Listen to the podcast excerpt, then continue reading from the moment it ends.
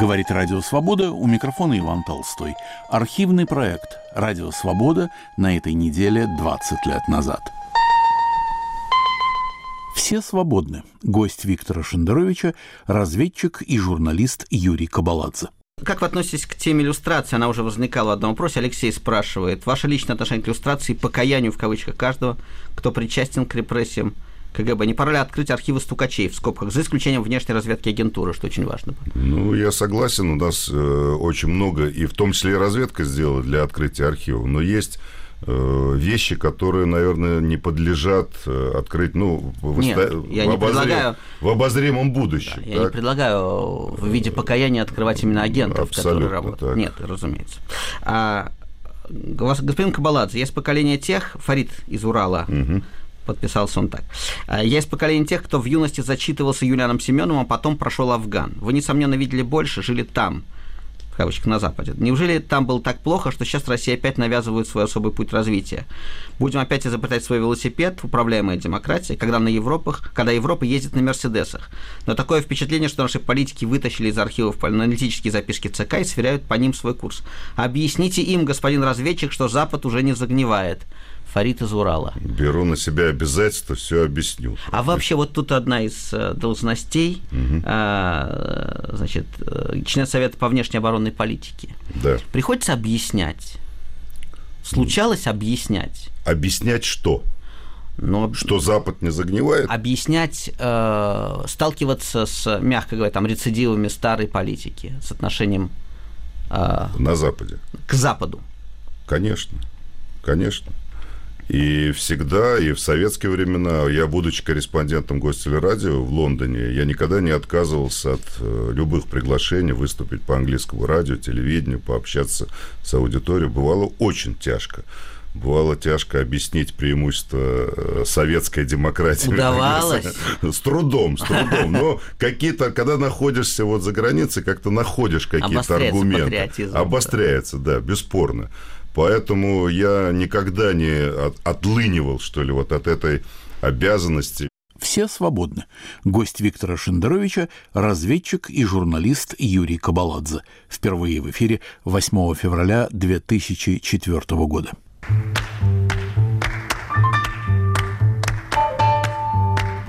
У микрофона Виктор Шендерович. Это программа «Все свободны». Воскресный разговор на свободные темы –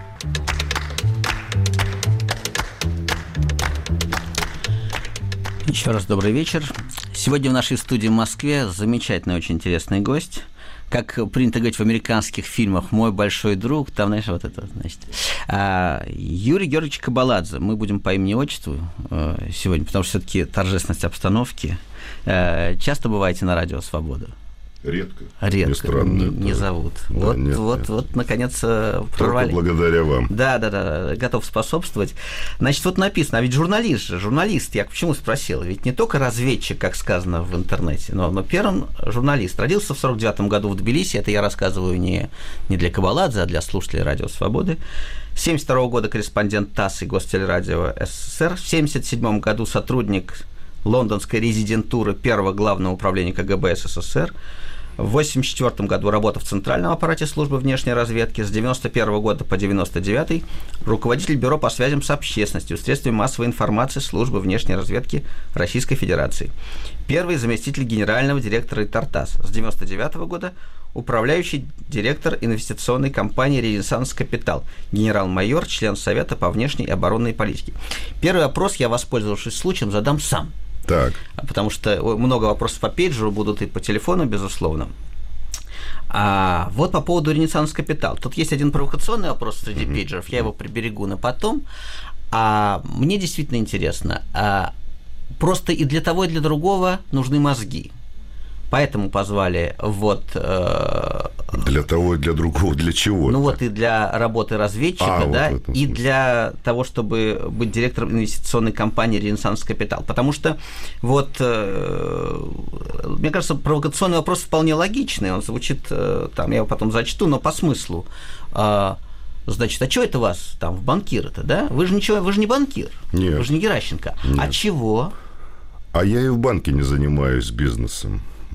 Я занимаюсь теми вопросами, э, которым, с которыми я умею заниматься.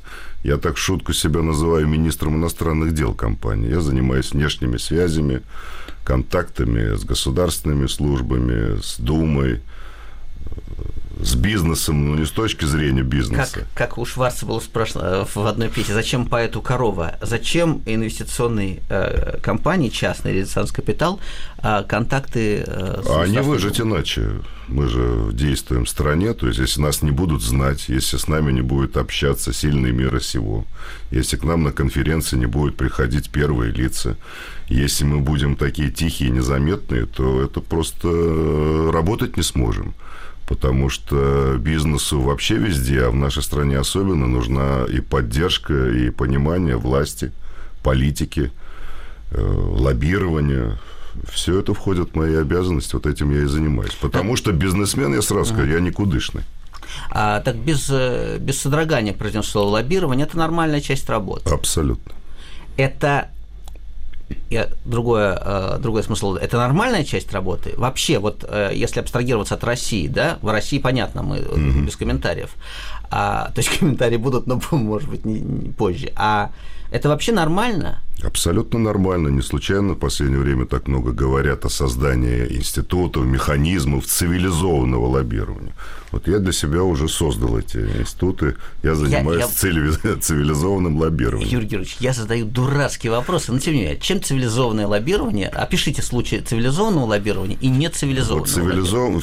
Э, Я занимаюсь цивилизованным, все остальные не цивилизованы. А, хорошо. У нас аж сразу три звонка. Пожалуйста, вы в эфире. Говорите. Алло. Здравствуйте, вы в эфире. Добрый день, а, вечер. Добрый день. Я вспоминаю э, многолетние э, наблюдения по телевизору, э, когда Кабаладзе выступал представителем пресс-службы, угу. там по, по чеченским событиям. Ну, это предисловие. Вот мне хотелось бы сказать то, что во всех, извините, цивилизованных странах, во многих, по крайней мере, э, э, работников, бывших работников КГБ отстранили от политической деятельности. Ну, от политической деятельности это само собой, а вот экономической. И в последнее время постоянно э, такие сообщения, что э, бывшие сотрудники КГБ они подвязаются в коммерческих организациях. Вопрос понятен, хотя вопроса не было, но вопрос понятен. Да, подозрительно, что второй раз прозвучало слово «цивилизованно». Что-то у нас такое высоко планка поднята, что в цивилизованных странах не используют бывших сотрудников, сотрудников спецслужб. Используют. Во всем мире существует практика, когда человек отработал на государственной службе, в том числе и в специальных органах, уходит на пенсию, он имеет право работать где угодно. Законом нигде не запрещено, что бывший сотрудник спецслужб может устроиться в банк куда угодно. И такая же практика в нашей стране. Да, если о другом аспекте этой проблемы говорить, что слишком большое количество бывших сотрудников в высших там эшелонах власти, угу да, это мне также э, предмет моей заботы, как и вашей, как и радиослушателя. Вообще нехорошо, когда кого-то слишком много. Я всегда говорю, что если бы нашим президентом был Никита Сергеевич Михалков, то, наверное, у нас были бы одни режиссеры, так и кинематографисты. Просто Путин приводит с собой и выдвигает на руководящие посты тех людей, которых он знал по своей работе. Плохо, когда их количество будет превышать допустимые пределы. Но пока, мне кажется, справляется общество э, с количеством бывших сотрудников спецслужб. Справляется? Справляется, справляется. А, можете привести какие-то подтверждения тому, что он справляется? Ну, во всяком случае, некоторые обвинения, которые э, звучат в адрес вот э, бывших чекистов, засилия чекистов, ведь многие те вещи, которые сейчас происходят в обществе, это не чекисты придумали, так? Это придумали те люди, которые были в окружении того же Ельцина, и близко там не было никаких чекистов. Просто те люди, которые пришли из спецслужб, они так успешно подключились к этим процессам, но никак не несут э, виновность за их инициирования. Не, ну тут каждый, конечно, как говорил персонаж Каюрова, Ленин там угу. в фильме «6 июля», кто стрелял, тот пускай извиняется, это я понимаю. Да. Поэтому за ельцинские грехи, грехи ельцинской команды спецслужбы ответственности и эти люди ответственности не несут. Но, тем не менее, а, вот э, такие неприятные вопросы, да, начинаются. Тем не менее, а, объем вот и количество, и качество людей спецслужб, они тоже ведь бывают разные, да? Естественно. А, и вот там, когда человек, руководивший пятым управлением, да, по Питеру, становится фактически представителем президента там в, в одной седьмой части России, да, э, и не последний, но здесь... Такая э, знаковая, довольно знаковая Да, фигура. но здесь ключевой вопрос качества. Вот мы да. должны э, задать себе вопрос, так и ему. А качественный ли он человек? Он в состоянии справиться с теми задачами, которые на него возложены? Будь то он там бывший сотрудник спецслужбы или... Понятно. Какие, какие есть механизмы контроля? Потому что пока что мы видим, что э, успешность и в бизнесе, и в, в государственной службе определяет близость к первому телу, да? Просто близок к первому телу. Так. Совпала биография, да, на каком-то узле зацепился, значит, за первое тело. Вот оно стало первым, теперь ты в порядке. А какие, какие демократические механизмы ну, к сожалению, пока у нас нет таких механизмов, так мы еще только строим гражданское общество, но в целом... Мы ну, его строим? Мы как общество, мы как общество пытаемся, пытаемся. Наверное, с годами появятся такие механизмы и будет больше, больше фильтров. Но в целом это ну, практика международная. Там человек приводит за собой свою команду наши любимые Соединенные Штаты, которые мы постоянно цитируем и ссылаемся, вот видите, как у них. Вот у них, у них практически то же самое. То есть набирается команда, которая вместе с президентом приходит во власть. Другое дело, что там, может быть, э, фильтры, Фильтры да, посильнее. Фильтры посильнее. Это уже другой вопрос. У нас много вопросов на пейдж. Давайте все-таки два, два с телефона возьмем вопросы, потом снова пейджер. Давайте. Вы в эфире. Алло. Здравствуйте, вы в эфире. Вы меня слушаете? Да, да, да. А, здравствуйте. Я хочу задать вопрос Юрию Кабаладзе. Да, пожалуйста. А вас, вот вы служили в КГБ, так. были разведчиком. Вас совесть не мучит, что вы служили такому, э, такой стране? И вообще э, мозги у КГБшников устроены против человека, античеловеческие. Они служат только государству, а государство против человека. Вас совесть не мучает после этого? Хороший вопрос. Вы знаете, нет, не мучает. Более того, я вам скажу, что ни я, ни мои коллеги, вот уже те э, мои друзья, сотрудники, которые работали вместе, вместе со мной, никто не сделал в жизни ничего такого, за что бы было стыдно. Э, я, поймите меня правильно, я знаю даже, может быть, лучше, чем многие о тех преступлениях, которые совершались органами безопасности, там, НКВД, КГБ, как бы оно ни называлось. Но уже наше поколение, пришедшее в разведку, я, э, кстати, служил только в разведслужбе, я никогда не служил в внутренних э, подразделениях. Боюсь, что мы... не прижился бы на радио «Свобода» в этом. Может быть, да. Но мы не сделали ничего такого, что, за что бы нам было стыдно. Мы служили нашему обществу, народу, да, э, ну, я не хочу сейчас сдаваться э, там, в историю КПСС и прочие, прочие дела, но еще раз вам подчеркну, мне не стыдно. Я не сделал ничего такого, чтобы мне было стыдно. Я горжусь своей причастностью к разведке, Э, с удовольствием вспоминаю годы моей работы и также мои друзья в основном. Отношение к э, там, знаковым некоторым именам, всплывшим в последние годы, там, от Пеньковского, Пеньковский, Гордеевский, Калугин. Ну, э, что касается Гордеевского, особо, особо близкая да. мне фигура, я же с ним работал. Ага. Я хорошо его знал и много могу рассказать. Я вообще к предательству плохо отношусь. Э, вот, например, Калугин, э, я не считаю его предателем, то есть вот это должен суд доказать и конкретно э, предъявить ему конкретное обвинение и вскрыть его факты там, сотрудничества с РО. Но то, что он негодяй, для меня абсолютно никаких нет сомнений. Потому Идеологическую что, подоплеку не видите? Не, совершенно. Идеология здесь ни при чем. Существуют правила игры. Сотрудник разведки, бывший, ну, уже не говоря настоящим, который спекулирует именами и раскрывает имена, да.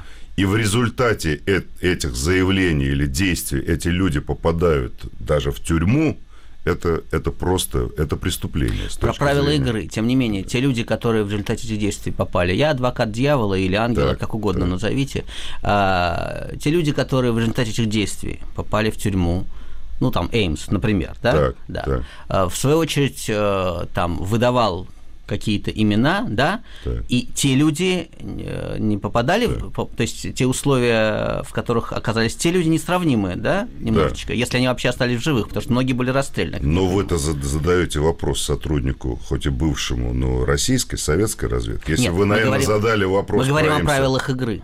Вот и правила игры, да, разведка это жестокие правила игры. Существует... Значит, можно, можно ли э, э, можно приводить э, на электрический стул под расстрел э, другого, ну, это входит в правила Что игры? касается под расстрела под электрический стул, это, конечно, возмутительно, что за шпионаж, особенно в мирное время, у нас людей наказывали смертной казнью это никогда не э, вызывало никакого восторга, уверяю вас, и в том числе среди действующих сотрудников. Ну, такова была наш, наша система, что ли, наше государство таковым было. Но дело не в этом. Значит, э, я адвокат в данном случае нашей разведки, так, и с этой точки зрения, да, я считаю мои слова логичным, если бы беседовали, наверное, ну, бывшим это... сотрудником ЦРУ, штука в том, говорил... что это в то, штука в том, что здесь вот эта старая детская шутка, что наш разведчик, а у них шпион. Это точно, и да. Это да. так и есть? Ну, в общем, так и есть, да. А, двойной стандарт, Юрий Двойной Георгиевич. стандарт, абсолютно двойной а стандарт. вот как вы относитесь к теме иллюстрации? Она уже возникала в одном вопросе. Алексей спрашивает. Ваше личное отношение к иллюстрации, покаянию в кавычках каждого, кто причастен к репрессиям КГБ. Не пора ли открыть архивы стукачей, в скобках, за исключением внешней разведки агентуры, что очень важно? Ну, я согласен. У нас э, очень много, и в том числе и разведка сделала для открытия архивов. Но есть Э, вещи, которые, наверное, не подлежат э, открыть, ну, в, Нет, в, я в, не обозрем, предлагаю... в обозримом будущем. Да, я не предлагаю в виде покаяния открывать именно агентов, Абсолютно которые работают. Так. Нет, разумеется. А, господин Кабаладзе, есть поколение тех, Фарид из Урала, угу. подписался он так. «А, есть поколение тех, кто в юности зачитывался Юлианом Семеновым, а потом прошел Афган. Вы, несомненно, видели больше, жили там кавычках, на Западе. Неужели там было так плохо, что сейчас Россия опять навязывает свой особый путь развития? Будем опять изобретать свой велосипед, управляемая демократия, когда, на Европах, когда Европа ездит на Мерседесах. Но такое впечатление, что наши политики вытащили из архивов аналитические записки ЦК и сверяют по ним свой курс. Объясните им, господин разведчик, что Запад уже не загнивает. Фарид из Урала. Беру на себя обязательство, все объясню. А вообще вот тут одна из э, должностей, угу.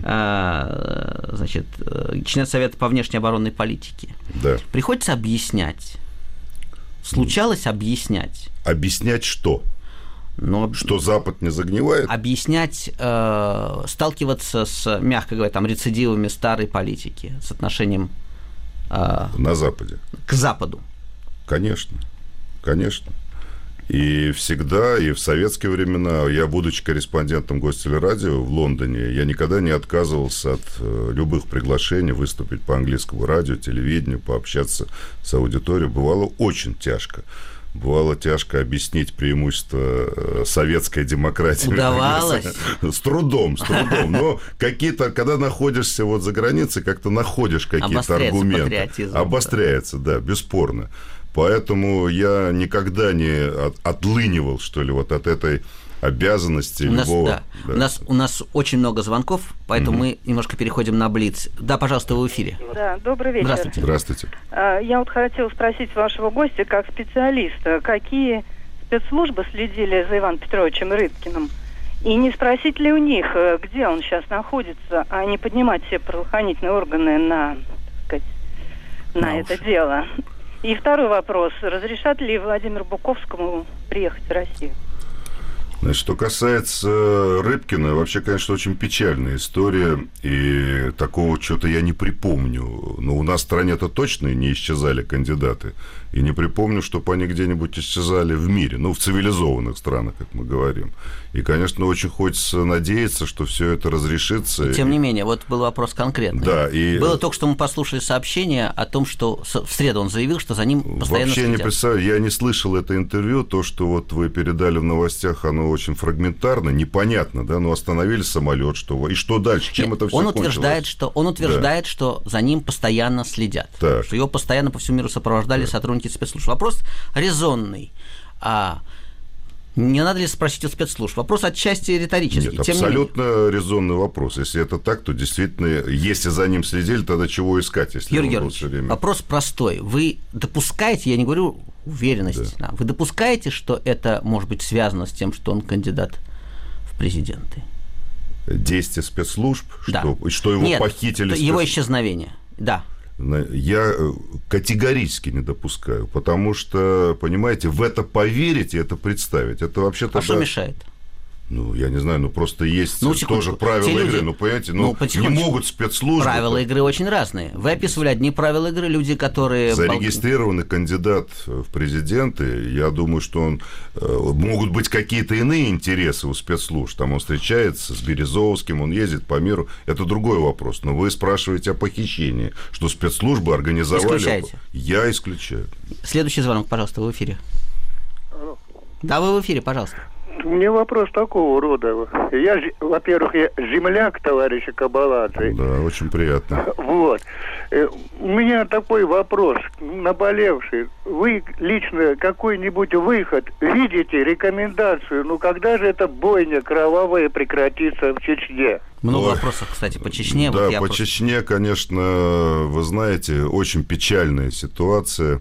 И, к сожалению, вот последний теракт, и опять мы больше говорим о том, как замочить, да, и о том, вот там увеличить, э, я не знаю, срок, наказание, но мы как-то отодвинули на второй план политическую составляющую, да, этой проблемы. Да мы-то не отодвинули. Ну, я говорю, как Руководство, да, власть как да. бы меньше говорит о том, что что-то что надо предпринимать и что-то надо делать. Поскольку если оставить вот все как есть, я боюсь, что это будет продолжаться бесконечно. А, да, а, как раз вопрос. Как, как вы считаете, спрашивает Сергей Берев из Азова, при довольно могучем советском аппарате государственных силовых служб сложнее ли было бы предотвращать происшествия, аналогичные трагедии московского метро? Это связано вообще как-то с количеством спецслужб? Или это только... Нет, ну, в том числе, конечно, и связано. Вы помните знаменитый, ну, знаменитый, может, нехорошее слово, теракт в Москве в Да, метро, когда да. армянские националисты взорвали. Вы представляете, это, тогда же нашли их, нашли по, по существу иголку в стоге сена, поскольку все, вся мощь спецслужб была направлена на раскрытие этого преступления. Конечно, то, что наши спецслужбы были ослаблены, это тоже э, в определенной степени. Это может быть не главное, но один из... Не связано ли это с тем, это уже мой вопрос, Да. отчасти тоже провокационный, что спецслужбы э, сильно занялись политикой? И, и- и- Вообще, вот это вы задаете очень для меня важный вопрос, поскольку я сейчас очень внимательно слежу за тем, что происходит в Англии, в США, когда на спецслужбы пытаются повесить, я считаю, проблему политики и возложить на них ответственность за, э, Так Ира- точно, да, так за точно, Ирак. так точно. Вот это и нашим спецслужбам должен быть хороший урок. Я убежден, что спецслужбы категорически должны быть выключены из политики. Что касается разведки, у меня сомнений нет. В этом великая заслуга, кстати, Примакова, Трубникова, бывших директоров разведки, которые сделали все для того, чтобы разведку вывести из политики. Потому что вот что происходит. Понимаете? Я убежден, что ответственность или э, ну, ответственность за то, что происходило в Ираке, несет, несут не спецслужбы, а несут власть. Вы считаете, что был заказ от власти на подтверждение оружия массового? Абсолютно. Абсолютно. Что должен, э, рассматриваем идеальный вариант, что в этом случае должен делать э, господин Теннет? Господин Теннет должен, должен докладывать только правду, а не подстраиваться под э, социальный заказ. да, Удавалось заказ. избегать социального заказа э, российским, советским спецслужбам? Ну, советским нет, категорически. Вот в том-то и... Получали социальный Дико, ну, аб- абсолютно. А в 91 году было принято решение, одни из первых указов, которые были внутри и разведки, и КГБ, или как оно тогда называлось, что, во-первых, запрещена деятельность политических партий внутри значит, этих организаций, что разведка там служит интересам государства, общества, а не какой-то партийной группировки. И на, главная практика, что на практике действительно была разведка выключена, отстранена от принятия каких-то политических решений. Как, впрочем, и, как она называлась тогда, ФСБ, не ФСБ. Да, да, да, да. Но это, это, это, это принципиальный вопрос, потому что и в истории Советского Союза, и России, и истории Запада, и мы видим сейчас на примере англичан и Соединенных Штатов, что это постоянная проблема и это постоянный конфликт. Как только спецслужбы включаются в политику, они могут получать по шапке. Мы продолжим эту тему через несколько минут после выпуска новостей на Радио Свобода.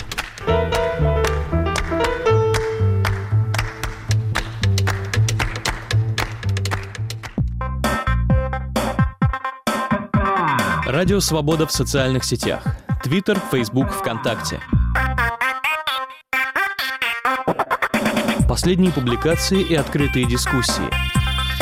Видео, фотографии, новости, эксклюзивные материалы. Настройтесь на свободу в вашей любимой социальной сети. Для всех, кто любит и не любит свободу. В эфире архивный проект «Радио Свобода» на этой неделе 20 лет назад. У микрофона Иван Толстой. Все свободны. Гость Виктора Шендеровича – разведчик и журналист Юрий Кабаладзе. У нас еще есть звонок, пожалуйста, в эфире. Здравствуйте. Вы знаете, я хотел бы задать вот господину Кабаладзе вопрос, может быть, по истории спецслужб. Можно? Так, пожалуйста. Не подскажете, вот имела ли отношение Россия, Иран, Ирак к организации нефтяного кризиса в 80-х годах в Европе? И в Америке. Ого. Знаете, это первый случай, я впервые вижу генерала Кабаладзе растерянным. Вы сделали то, чего не удалось сделать ни датчанам, ни англичанам. То есть объективно то, что Россия, Советский Союз в то время были заинтересованы в высоких ценах на нефть, это факт. Так, и делалось все для того, чтобы э, правдами, неправдами эти высокие цены поддерживать. Но здесь влияние было слишком э, маленькое в то время Советского Союза, да, чтобы да. он мог регулировать, говорит, думаю, устанавливать цены. Я думаю, что если бы Советский Союз мог устанавливать да, цены на нефть, да. он бы не рухнул никогда. Абсолютно точно. Поэтому... Да, да, спасибо. Значит, вот э, в пейджере. Господин Шендерович, почему вы лжете в прямом эфире? Как будто да. если бы я лгал в записи, было бы лучше. Да.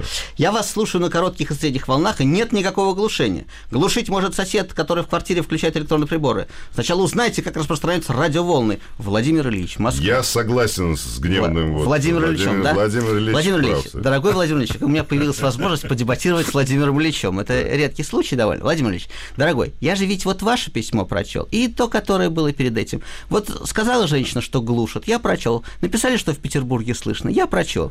А вы как-то очень, видимо, все, что я говорю, вам не нравится, но тогда есть другие станции, вы их послушайте тоже. Еще письмо. Как вы, Кабаладзе, попали в МГИМО? И дальше гениальное уточнение. Расскажите про клан Кабаладзе. У вас как... есть клан? Клана нет, всего вот хотя а, кстати, вопрос расскажите смешной.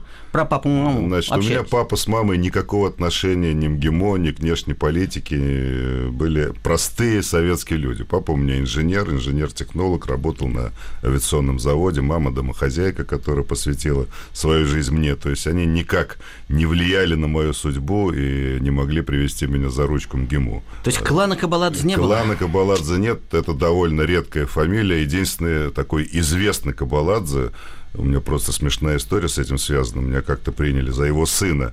Это был аджарский такой аджарец, потому что есть и аджарская фамилия Кабаладзе. Угу. Он был актер и играл роль Сталина. А, все люди, которые в Грузии играли роль Сталина, уже автоматически становились национальными героями.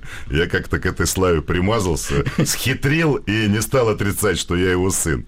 Получил, по-моему, килограмм пять мандарин подарок. Ну, слушайте, это серьезное дело, серьезный бизнес.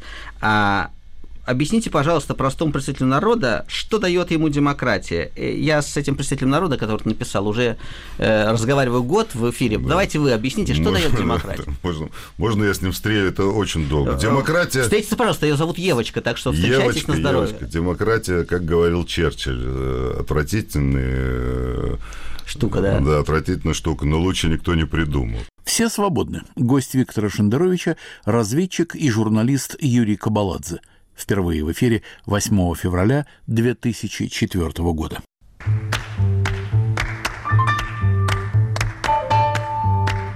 У микрофона Виктор Шендерович. Это программа «Все свободны». Воскресный разговор на свободные темы.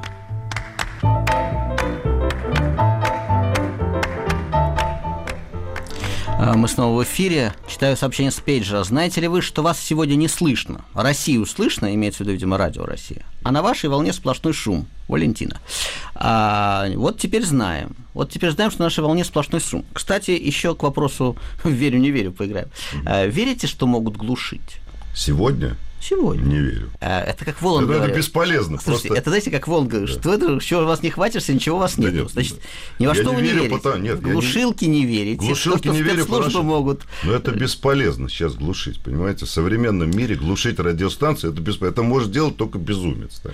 Скажите, у вас есть полная уверенность, что все, кто принимают решения в нашей Да, стране, не это, это- вот, здесь, вот здесь нету полной уверенности, да, но понятно, что в советские времена, что можно было глушить, тратились огромные деньги, перекрывались, экран. но сейчас глушить, я в широком смысле говорю, там, запретить интернет, запретить Секундочку. газету, глушить, Тем не ну, менее, невозможно. НТВ благополучно, значит, это, закрыли. это другое. А в Так, чем но разница? глуши, а вот, вот, вот взять и глушить. Нет, секундочку, это средство. Мы же говорим Сре- сейчас о средствах, нет, а я, сейчас именно говорю о сред- цели. Нет, я здесь говорю только о средстве. Закрыть, ликвидировать, убрать, не уго, это можно. Но вот глушить, вот взять и сегодня и создавать помехи для радиослушателей, я, я считаю, это просто, ну, ну, несерьезно. Так, это не имеет, ну, не, ну, не, неэффективно. А, вот неэффективно и Да. несерьезно, это разные вещи. Несерьезно и неэффективно. У нас есть телефон, да? Пожалуйста, да, вы в эфире. А, Спасибо. Вы меня Здравствуйте. слушаете, да? Да, конечно. Вы нас слышите сегодня? Не Вы гл- меня слышите, да? Да. Э, Я хотел бы задать вопрос господину Да, Кабаладзе. Да-да. слушаю вас. Вот такой. Э, и, извините, он, как бы сказать, практически... Вот я инженер с 50-летним стажем, и меня обязывают работать за, 50, э, за 1000 рублей э, в месяц. А какой э, вам оклад сейчас, э, ваша э, зарплата? Ну, извините, я сразу боюсь, что вы меня прервете. Нет, я, я ва- прервет вас не Юрий Я Георгиевич, хочу а, а задать секундочку. еще один вопрос, Нет, извините. давайте мы сделаем так. А, Я по первому вопросу вам сразу отвечу. Это, по этому вопросу я вас прерву я, потому что это вопрос неприличный. Да? Это совершенно непристойный вопрос. А, Возможный, кстати говоря, только в нашей богоугодной стране. Это вообще э, личное дело каждого. Задавайте следующий вопрос, пожалуйста. стране чекистам платят миллионы, а инженеру платят э, Понятно. тысячу рублей. Я готов ответить, кстати, что Да, ну- касается... Ну, не платят миллионы, вы не переживайте, потому что я вам скажу, что пенсионеры, работающие в спецслужбах, получают ну, практически такую же пенсию, как и простые граждане. Ну, чуть выше там у кого звание, у кого там какие-то должности были. Но это совершенно не миллионы. Это я вас просто вот поверьте мне на слово, не У миллионы. нас есть еще вопрос. Надеюсь, что это будет не вопрос э, про группу крови, личную жизнь. И- да. Не- нету, да? Тогда с пейджера вопросец. Насколько точно, по-вашему, отображены роли характера работы американских военных журналистов в фильме Стэнли Кубрика «Цельнометаллическая оболочка»? Смотрели ли вы этот фильм? Мне очень стыдно. Кубрика люблю, видел много его фильмов, но, фильмов, но вот этот конкретно Тогда не видел. сейчас я задам вопрос, на который точно должен дать ответ, Так. потому что как я за мировой сионизм тут отвечаю значит, Так, на, давайте. радио, на радио «Свобода», так вы должны тут ответить. Э, Письмо Михаила Маргаринова из Малашуйки. Так. Э, «Бархатно-розовый революционер», я цитирую, свеженький президент Грузии объявил охоту на коррупционеров. Так. Ловить он их намерен их же собственными руками, призвав доносить одного на другого. Где преподают, учат таким методом борьбы? В американском университете или еще где-то? Это намек, видимо, на то, что он Ну бывает да, на Западе. да, да. Вообще, ну, поставим вопрос шире. Ну, во-первых, к вопросу о целях и средствах. Это было и раньше в одном звонке. Отвечать-то надо или не надо? Вот во имя борьбы с коррупцией, во имя процветания государства родного. Не знаю. Вот я бы не стучал, но не знаю, надо или не надо. Я могу на- найти аргументы и за, и против. Так? И в нашей опять любимых, э, любимой стране Соединенных Штатов там героинями года стали, да, три женщины, Да, которые, которые настучали, получили, да, да. настучали и стали героинями. Здесь можно аргументы за и против приводить. Это, видно, дело вкуса каждого. Но у так. нас э, Но я боюсь, печальная. вот, вот я как раз об этом хотел сказать. Но в нашей стране очень опасно поощрять это, потому что уж слишком у нас печальная история, и слишком это быстро могут все вспомнить. Как там стучал отец Да-да-да. на сына, там жена. С этим понятно. Теперь Вот давайте поэтому. за Саакашвили отвечайте. Давайте, готов. Ну, вы за, за грузинский народ тут будете Я, да, вы знаете, очень меня печалит то, что происходит в Грузии, и печалит э, российско-грузинские отношения. Очень хотелось бы, чтобы какие-то позитивные появились нотки. Я считаю, ну, есть две проблемы. Это внутренняя ситуация в Грузии, проблемы, связанные уже с тем, что делают сами грузины. Но есть другая проблема, в которой Россия несет, по крайней мере, свою долю вины или ответственности. Это грузино-российские отношения. Я считаю, например, что антишеварнадзовская политика России была во многом иррациональна. То есть мы делали все, Россия, для того, чтобы ослабить его позицию. Вот мы достигли. Что дальше? Так. Я считаю, что, во-первых, что бы хотелось, чтобы вообще внешняя политика, как внешняя политика Грузии, занимался МИД, а не все, кому попало. Потому что иначе это носит какой-то такой фрагментарный э, характер. Так, ну, я не, не пойму. А у нас я есть иногда... вообще внешняя политика? Это хороший вопрос. Ну, вот я по, о Грузии скажу. Я иногда открываю газету «Красная звезда», угу. так там некоторые комментарии по Грузии, с ужасом узнаю, что, оказывается, внешнюю политику по Грузии делает Министерство обороны. Вот здесь у нас, я до... был же, соответственно, соответствующий указ еще при Ельцине, что есть два института, это президент и МИД, которые ответственно имеют право делать заявления, решать вопросы, связанные с внешней политикой. У нас все занимаются. У нас такое можно услышать. Причем совершенно не учитывается менталитет вот э, бывших советских республик, в частности Грузии. Я как-то был, в Тбилиси при обострении российско-грузинских отношений, когда появлялись на экране некоторые башибузуки, я их иначе не называю, э, наши политики, причем не, не просто какие-то политики, парламентарии, несли такое, что в Грузии, вот в Тбилиси, людям было страшно.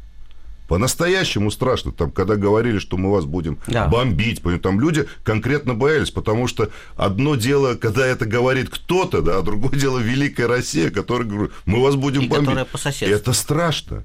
Это надо понимать и учитывать, что... Да. Скажите, а, а вот у тех людей, которые э, все-таки, так сказать, победили Шеварднадзе, их что-нибудь объединяет, кроме этой нелюбви Шеварднадзе? Вы знаете, грузины сейчас шутят, что, конечно, в Грузии все будет лучше, все наладится. Почему? Да потому что хуже быть не может. Так?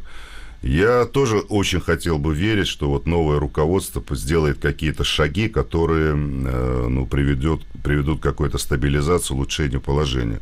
Но, увы, просто декларации и просто вот э, громыхание, оно ни к чему, как правило, не приводит. Посмотрим, слишком мало времени прошло, посмотрим на реальные действия властей. Ну, то, что начали, значит, э, сажать и стучать, ну, мне это не очень нравится. Мне, например, не очень нравится то, что как-то Шеварнадзе даже не пригласили на инаугурацию президента. Как-то он выключен из совершенно из, ну, как бы стал персона нон. Да, вот даже это, уголовное дело. Ну да, даже грозят. От, да. Ну вот это все как-то не, не очень. Перед тем, как будет следующий звонок, э, сообщение по пейджу обрадовали, что в Санкт-Петербурге сегодня слышит, а вот в Орехозуевском районе пишет женщина, э, уже 2-3 недели глушится передача Шендеровича, подпись «Пострадавшая». Я думаю, вы переоцениваете Возмутительно. интеллектуально. Не-не-не, мне, мне не нужно ваше возмущение. Мне нужно ваше удивление сегодня, Юрий Не, ну удивление, я просто, ну вот, клянусь, вот хотелось бы убедиться в этом. Я, я считаю, это абсурдно сегодня что-то глушить, э, чему-то создавать помехи. Нет, чему-то да, но чему-то другому не, ну, может. ну хорошо, ну заглушат там радио Свобода, значит, переключусь на, ну я не знаю, на что-то на еще. Что? Интернет, эхо Москвы. Эхо Чем Москвы, вы? так. Да. А заглушит эхо Москвы. Заглушит эхо Москвы, загл... буду на интернет. в киоск, куплю интернет. А сделают интернет, как в Китае, только в одну сторону. Что ну, делать? Него, как это можно интернет сделать в одну а сторону? А как в Китае? А Большая что? труба, которая вот да. наружу, пожалуйста. А в Северной Корее был человек один, который заведовал за интернетом в политбюро. Нет, это, нет, это, это все, все технически. Можно, технически можно сделать. Как можно поставить трубу в метр диаметром, так ну, можно ее и перерубить, правда же? Чего Корея и Китай? В нашей стране любимой так и было совсем недавно. Ну, так это, в принципе... Мы очень недалеко от Китая и Кореи. Ну, не, не хочу, не, не, вот здесь я ваш пессимизм не разделяю. Все-таки я считаю, глушить уже у нас не будет ничего. Ну, хорошо. Хотелось бы верить. Я разделю ваш оптимизм, когда мы с вами будем говорить на канале ВГТРК, да, в прямом эфире. У нас есть звонок, пожалуйста. Добрый вечер. Здравствуйте. Э, вопрос э, господину Кабаладзе. Да. Э, скажите, пожалуйста, ваше мнение. Вот рассматривается лишь одна версия взрыва московского метро так. под руководством Масхадова. А почему не предположить, это все же не взрывы там, на, э, то есть не теракт на Дубровке, а может быть какой-то единичный э, шахид, шахидка там мстят за своих погибших э, родственников? Вообще вопрос понятен. Значит, э, там главная тема такая. То, что это теракт и это там чеченский след, практически там никто не сомневается.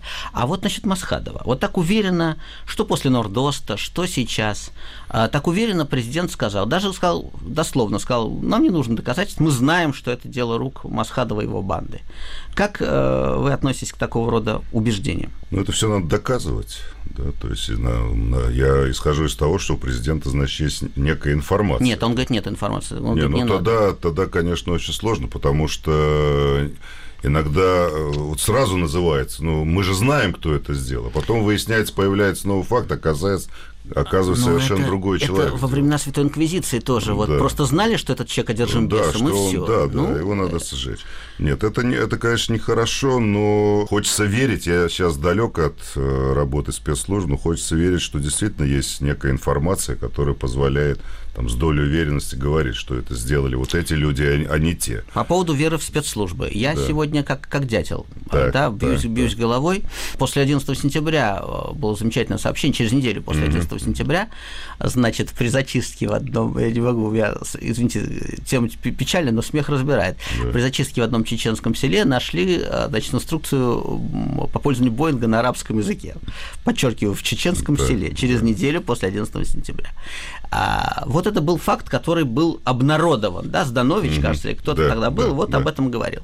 Ваше отношение к этой информации? Вы допускаете, что это фальсификация тех людей в спецслужбах, которые отвечают за информацию? Ну, Может, шутка, но мало ли было, как после Нордоста находили бутылки с коньяком, что вызывало самые разно- э, разноречивые комментарии. Оказалось, что это у вот спецназа есть такая как бы вот черная кошка, да, вот роспись, вот они оставляют Я бутылку. понял. Юрий То есть, ну, англичане вас не поймали, и я не поймали, я все понял.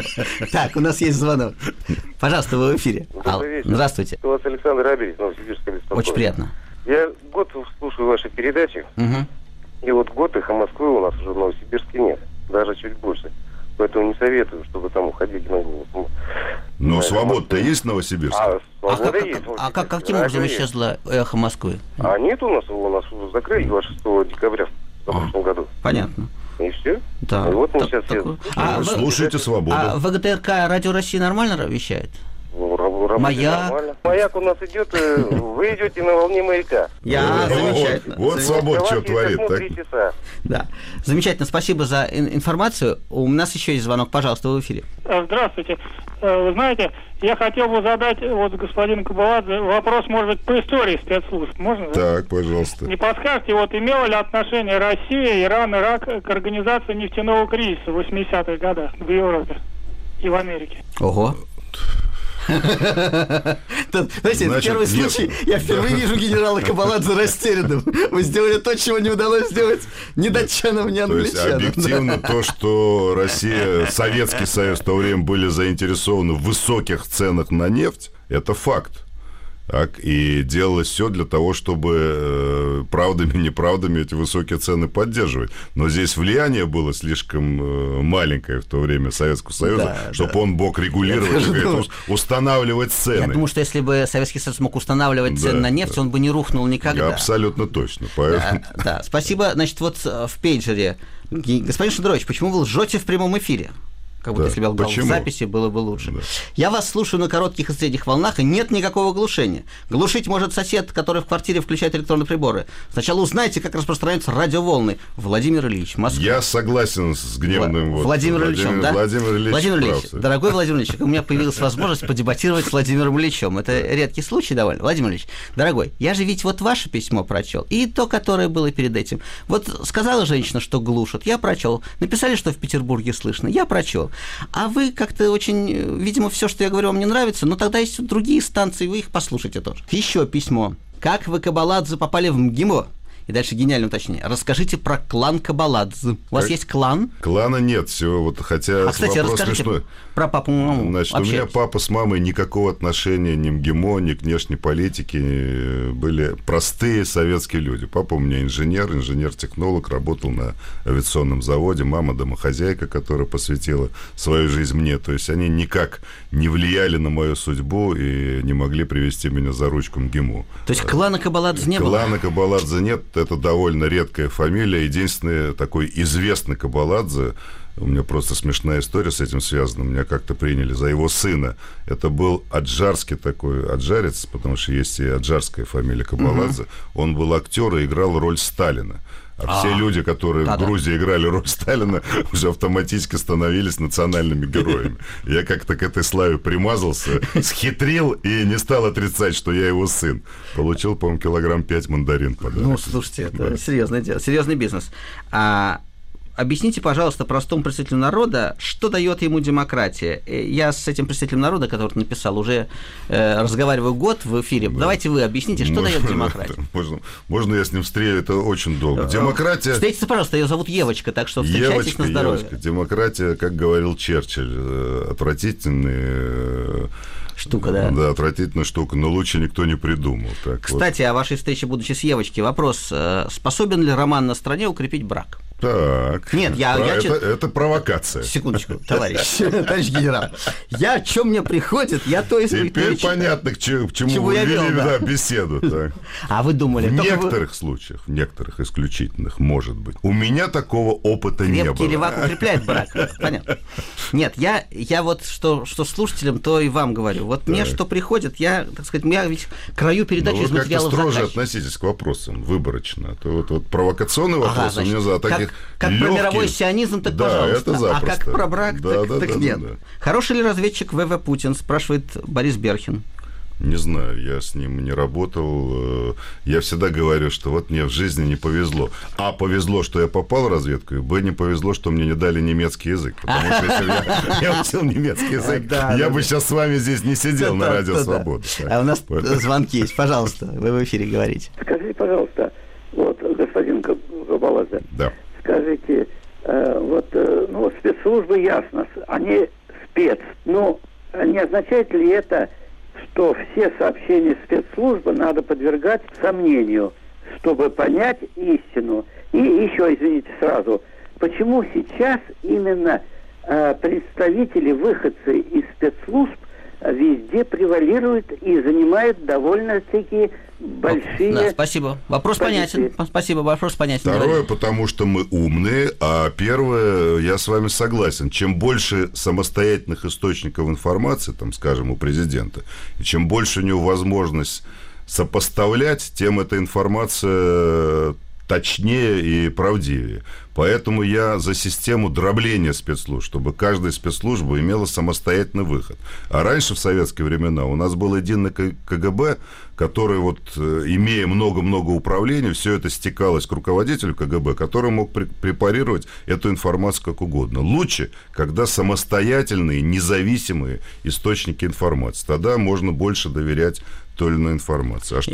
Я хочу э, сразу да. в диалоге, не требуя имен явок да, да, да, и, да. и паролей, тем не менее, вот в вашей той работе 70-х годов в Великобритании mm-hmm. приходилось анализировать или только собирать и отдавать на анализ? И то, и другое. Вообще-то разведка – это большой аналитический центр. Да, вот со всех сторон собирается информация, потом сидит группа людей, которые это все обобщает, анализирует и выдает. Значит, когда ты работаешь там в поле, да, или ты вот за границей, так, то ты, конечно, это больше... Это как у археологов, это работа да, в поле, поле да? да ага. То это больше, это сбор информации, чем анализ. Но хотя от каждого сотрудника или от каждого подразделения, особенно от резидентуры за рубежом, требовалась и аналитическая работа. Не просто присылать центр вот все, что попалось под руки, а как-то фильтровать и принимать решения и высказывать свою точку зрения. Но окончательное, конечно, мнение высказывал центр, где все это обобщалось, анализировалось и выдавалось. Вы разделяете э, мнение, я прочел в книге, по-своему замечательной книге художника Никса Сафронова, угу. он, разумеется, рассуждал о Путине, да. Э, что вот в КГБ шли в 70-е годы э, вообще лучшие, самый цвет интеллектуальный. Вот такое категорическое. И вы тут сказали, первый, на первый вопрос, да, потому да, что мы умные. Да. Вот вы одни такие умные или ну, еще? Значит, нет, есть еще умные. Нет, дело в том, что действительно система отбора позволяла, ну, по крайней мере, 70-е, 80-е годы сосредоточить, ну, я о разведке только uh-huh. говорю, действительно очень высокоинтеллектуальных людей. Но сам факт, что брали только с высшим образованием, да, то есть обязательно должно было быть высшее образование, способность к языкам. Были очень серьезные тесты на общую эрудицию. Конечно, эти фильтры тоже не всегда срабатывали, попадались редкие обормоты, так? Но в целом, в целом, конечно, интеллектуальный потенциал был очень высок. И не случайно, кстати, вот отвечая на второй вопрос, не случайно бывшие сотрудники спецслужб, особенно разведки, они востребованы. Особенно в первый период, вот когда э, после 91 -го года, почему так много людей появилось в банковской системе, допустим? Потому что были специалисты-экономисты. Почему много то, что связано с языком? Ну, ну понятно. Да. Там понятно. Ну, в общем, ну, да. У нас звонки, пожалуйста. Вы в эфире говорите. Добрый вечер. Да. Здравствуйте. Здравствуйте. Значит, с удовольствием вас слушаю. Город Королев слышно просто прекрасно. Вот, Королев. Замечательно. У меня вопрос. Давайте. Я с фирмы Королева, это так. «Энергия». Так. У нас есть мощнейший проект по радиоэлектронным СМИ. Там 100 цифровых каналов. Ага. Нужно подавать в каждую машину, в каждую квартиру, с которой точно никто не заглушит. Так. В Америке эта система уже реализована. Ага уважаемый гость наверняка знает. Сейчас мы ищем э, капитал, а Ренессанс Капитал мощнейшая организация. То есть вы, вы прошли просто на прием. Да, готовы ли помочь? 10% мне, и я сейчас уговорю Кабаладзе прямо в прямом эфире. Я думаю, что я думаю, что все-таки бизнес-вопросы не будем обсуждать, если говорить серьезно. Но предложение, думаю, интересное. Значит, э, выходите на директора инвестиционной компании «Ренессанс Капитал», управляющего директора Кабаладзе в его рабочее время. Сегодня Миронов на вашей радиостанции, я читаю с пейджера, высказал предположение, что Рыбкин, скорее всего, находится у любовницы. Как вы относитесь к такому варианту, Ольга? Я отношусь, э, это для меня больше говорит не о, не о Рыбкине, а о Миронове. Впрочем, ничего нового мне это о нем не говорит. Вот это нехорошее заявление, да? А вдруг человек в беде, действительно. Вот это вот... Вы считаете, ну, что ну, спикер нашей верхней палаты это может беспокоить как-то? Ну, все, это так неприлично говорить. Ну, может быть, Митрофанов, но написано Миронов. Ну, я что, что было, то прочел. Если Митрофанов, то тем лучше для Миронова. А, у нас еще звонок, пожалуйста. Добрый день. Здравствуйте. Здравствуйте. Господин Габалаз, я хотел вас спросить, связано ли с внешней политикой? Если связано, то как?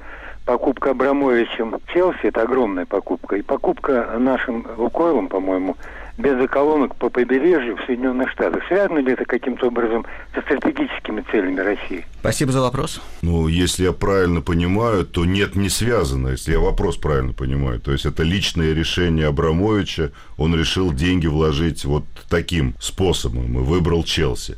Здесь много можно спорить, хорошо он поступил, плохо, а может быть ему надо было там российский клуб купить, угу. купить. Но это его деньги, его решение.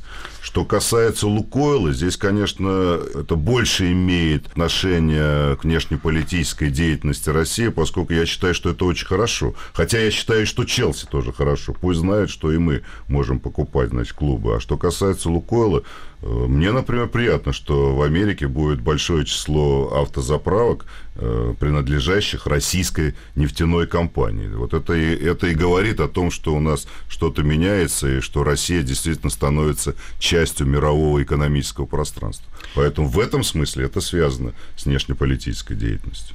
Зачем нужны американские базы в Европе? Зачем Америке нужны Саакашвили, Ющенко, Рыбкина и Хакамады? Спрашивает возмущенная. Ну, это надо американцев спросить. Я, то есть, сразу хочу сказать, что если пойдут подобного рода вопросы, я они категорически... Уже, они уже не пойдут. Я категорически противник всяких теорий заговоров и всякой прочей ерунды.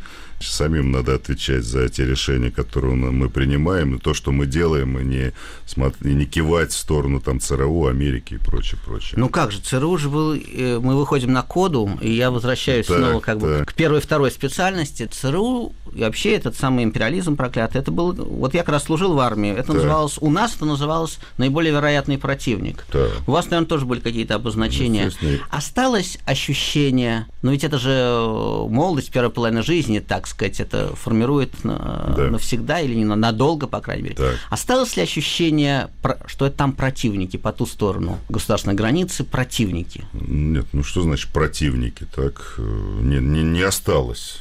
И в определенной степени не было. Да? В годы Холодной войны, конечно, было проще. Действительно было противостояние, то, что было плохо для них, было хорошо для нас, наоборот, по всему миру противостояние.